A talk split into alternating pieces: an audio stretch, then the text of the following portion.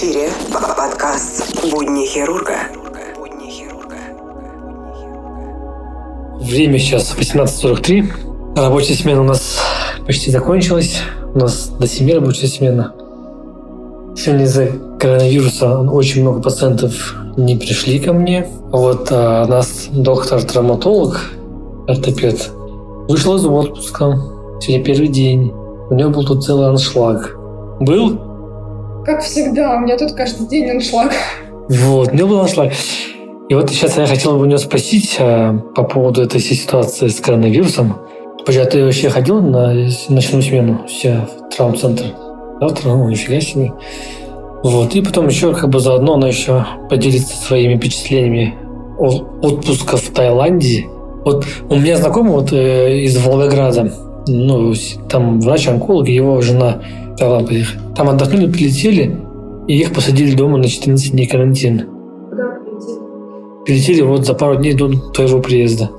Может быть, если бы я прилетела и сразу у меня был бы рабочий день, то есть меня бы тоже, скорее всего, не пустили на работу. А, ну да. Я разговаривала с заведующей, она говорит, 14 дней есть после прилета, все, значит, нормально все. У меня как раз было две недели. Вот, короче говоря, сегодня у меня был интересный пациент с коленным суставом. Он был вчера в травме с ушибом грудной клетки. Вот. Почему-то к нам пришел э, с коленным суставом, ко мне пришел. Хотя он, э, его отправляли в гнойную хирургию, его там, ему там сделали пункт из его слов, ну так и не положили. То сегодня наш доктор сделал, да, любимый травматолог сделал пункцию и откачал 10 миллилитров гноем. Я пациента отправил в железнодорожную больницу в отделение гнойной хирургии. Надеюсь, он не вернется с коленком обратно. Но здесь там положат его, хотя бы прооперируют. А, наш доктор хочет оставаться инкогнито, поэтому будем звать его доктор-травматолог. Доктор К. Доктор К, да, ква-ква. Так вот, хотела спросить а, ваше мнение, пожалуйста, по поводу всей этой обстановки с коронавирусом.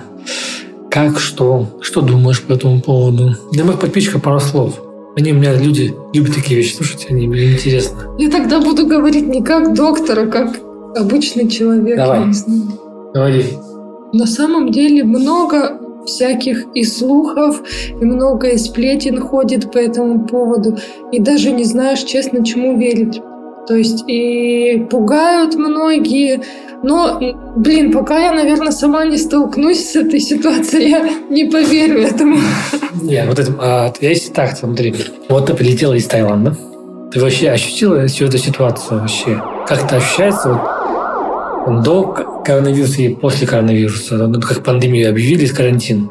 Какие-то изменения ты почувствовала? Вот я, допустим, что-то заметил то, что на улице стало меньше народу. В центре города, например. Вот был на днях в центре, пару машин всего, и ни одного человека не было. Ночью, вечером, часов 9. Я даже удивился. Вот ты как-то замечаешь, ты ходил в магазин, там, закупалась, как другие закупаются. Гречка, там, килограмм 50, там, муку, там.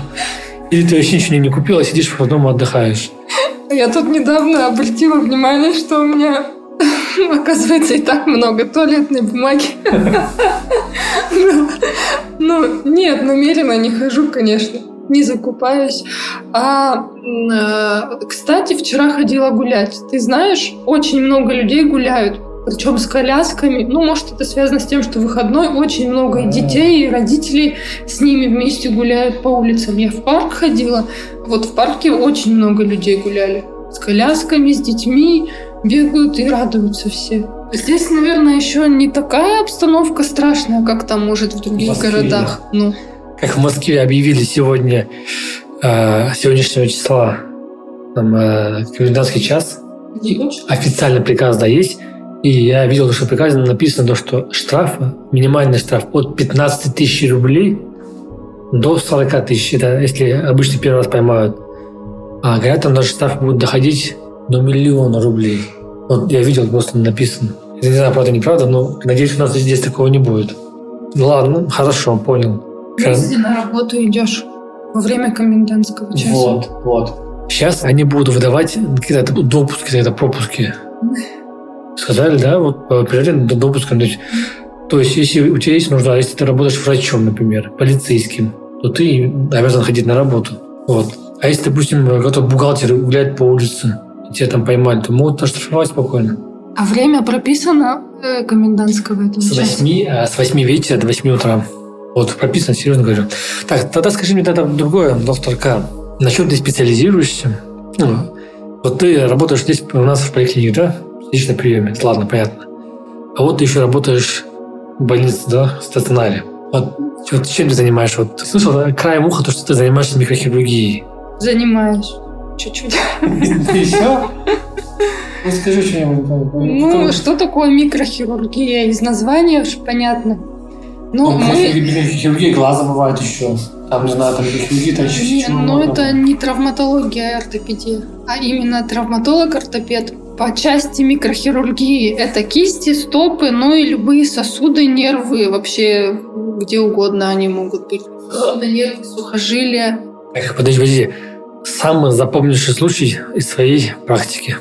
Вот что приходит сейчас в голову. Ну, просто не то, что запомнился там, что там хорошо прооперировала, что-то сделала, а, короче, летом, катаясь на роликах в парке, увидела девушку, которая, видимо, упала. Я не видела сам момент падения. Ну, э, вижу, что она что-то там звонит кому-то, пытается что-то сказать, что она упала, чтобы ее там забрали. Вот, и я так подъезжаю к ней и говорю, покажите мне, что случилось там, где вы ударились, чем ударились. Ну, типа, я доктор, там, типа, Да, я говорю, что я доктор. Она так на меня посмотрела очень недоверчиво. Доктора на не катаются, да? Ну и вот. А, в этот же день я просто так, я прям на роликах поехала в травму. Я знала дежурного доктора тогда. А, он посмотрел ее, и почему-то он отправил ее домой тогда. Он не стал ее оперировать, хотя на самом деле она сломала два пальца на руке тогда. Даже ничего не сделал? Ну, гипс наложил, гипс наложил и все, сказал, что пришла завтра. Это было, конечно, уже так поздновато, часов 10, может, 11 вечера. Все мы люди, как бы понятно, что, может, просто он уставший был после целого операционного Да. дня. Подожди, подожди, а, а операция нуждалась там какая? Ну, нужна была операция? Как бы ре- ре- репозицию что-то сделать или что? И там что-то у него было там не так с сухожилиями, сосудами и там, тому подобное. Там был просто закрытый перелом. Только перелом. Ну, то есть никаких повреждений сосудов, нервов, сухожилий, ничего не было. Поэтому, ну, как бы экстренности прям тут, здесь и сейчас не было такого. И как раз на следующий день мое дежурство было. И что вы думаете? Э, я прихожу на дежурство, и она тут с утра тоже приходит. И так смотрит на меня виновата. Ой, простите, что я не поверила вам, что вы врач. А вы будете меня оперировать? Да, я говорю, да. Ну и вот. А что за операцию ты сделала? Закрытую репозицию. Все нормально? синтез спицами. Все нормально? Пациентка жива. Ну, это самое главное. И что самый интересный случай, который запомнился у тебя? Больше не было случаев? Я не верю, что у тебя не было. Там где-то всякие там инородные тела, там, не знаю, там, всякие там разрывы, там, сухожилия, там. А были у тебя случаи, где, допустим, приходит пациент а, с ахилловым сухожилием? Там, над- надрывом или там разрывом или порезом, срезом, не знаю, как там правильно сказать. М, Конечно, были. Ну, чаще они не, не разрезы, не порезы, но и такие тоже бывали. Как, Мгм. по- как, как правило, подкожные разрывы сухожилий. Приходится раскрываться, сшивать, накладывать шов в сухожилие. Просто мои подписчики любят такие вот рассказы интересные, они просто прямо от, от них просто тащатся. Ну, понятно. А что еще было интересного? Вот мне просто интересно по, по- то, что запомнилось. По-любому уже были случаи еще какие-нибудь. Ну, какой интересный случай там, можно какой-то криминальный. А часто бывают криминальные случаи? Ну, у нас не, не часто. Да, были там и с пулями приходили в кистях. Пару раз пробовала просто в условиях приемного покоя достать пулю. Ну, э, блин, на самом деле кажется просто, но ты ковыряешься, ковыряешься, и там настолько все, как, не знаю, как иголку в стоге сена искать эту пулю. Да Хоть и кисть, каз- казалось бы, да, где, где ей тут прятаться этой пули, ну, блин, приходилось брать в операционную. Не раз такие случаи были. А еще вспомнила случай, плановый пациент был, э, у него то ли синдром карпального канала был, то ли короче, что-то с нервами было. Вот. Но он плановый был. Днем его прооперировали, я пришла в ночь, и он стал жаловаться на боли в грудной клетке. Вот, вот, вот интересный случай.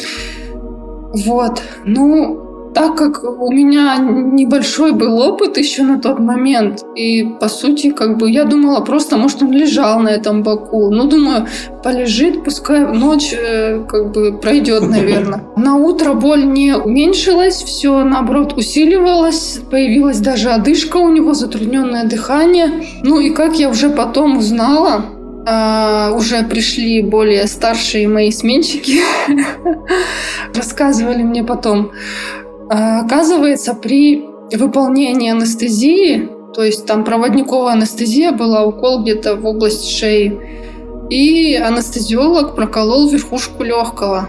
Таким образом, у него произошел прям тотальный там пневмоторакс, что пришлось и пунктировать, воздух выпускать. То есть, грубо говоря, пацаны спасли.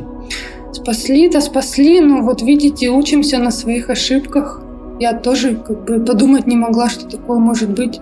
А вот такие вот интересные истории. Да, я хотела добавить, а, надо было сделать рентген грудной клетки. Вот, я тоже хотела об этом сказать, но не стал говорить, мало ли Надо было сразу сделать, ну, будем знать теперь. Всем, кто начинает дежурить, запомните, если появилась отдышка, неважно как, делайте сразу рентген грудной клетки.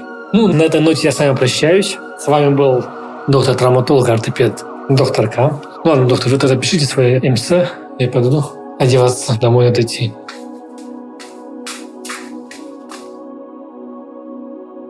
Подкаст «Будни хирурга». Не хирурга, не хирурга.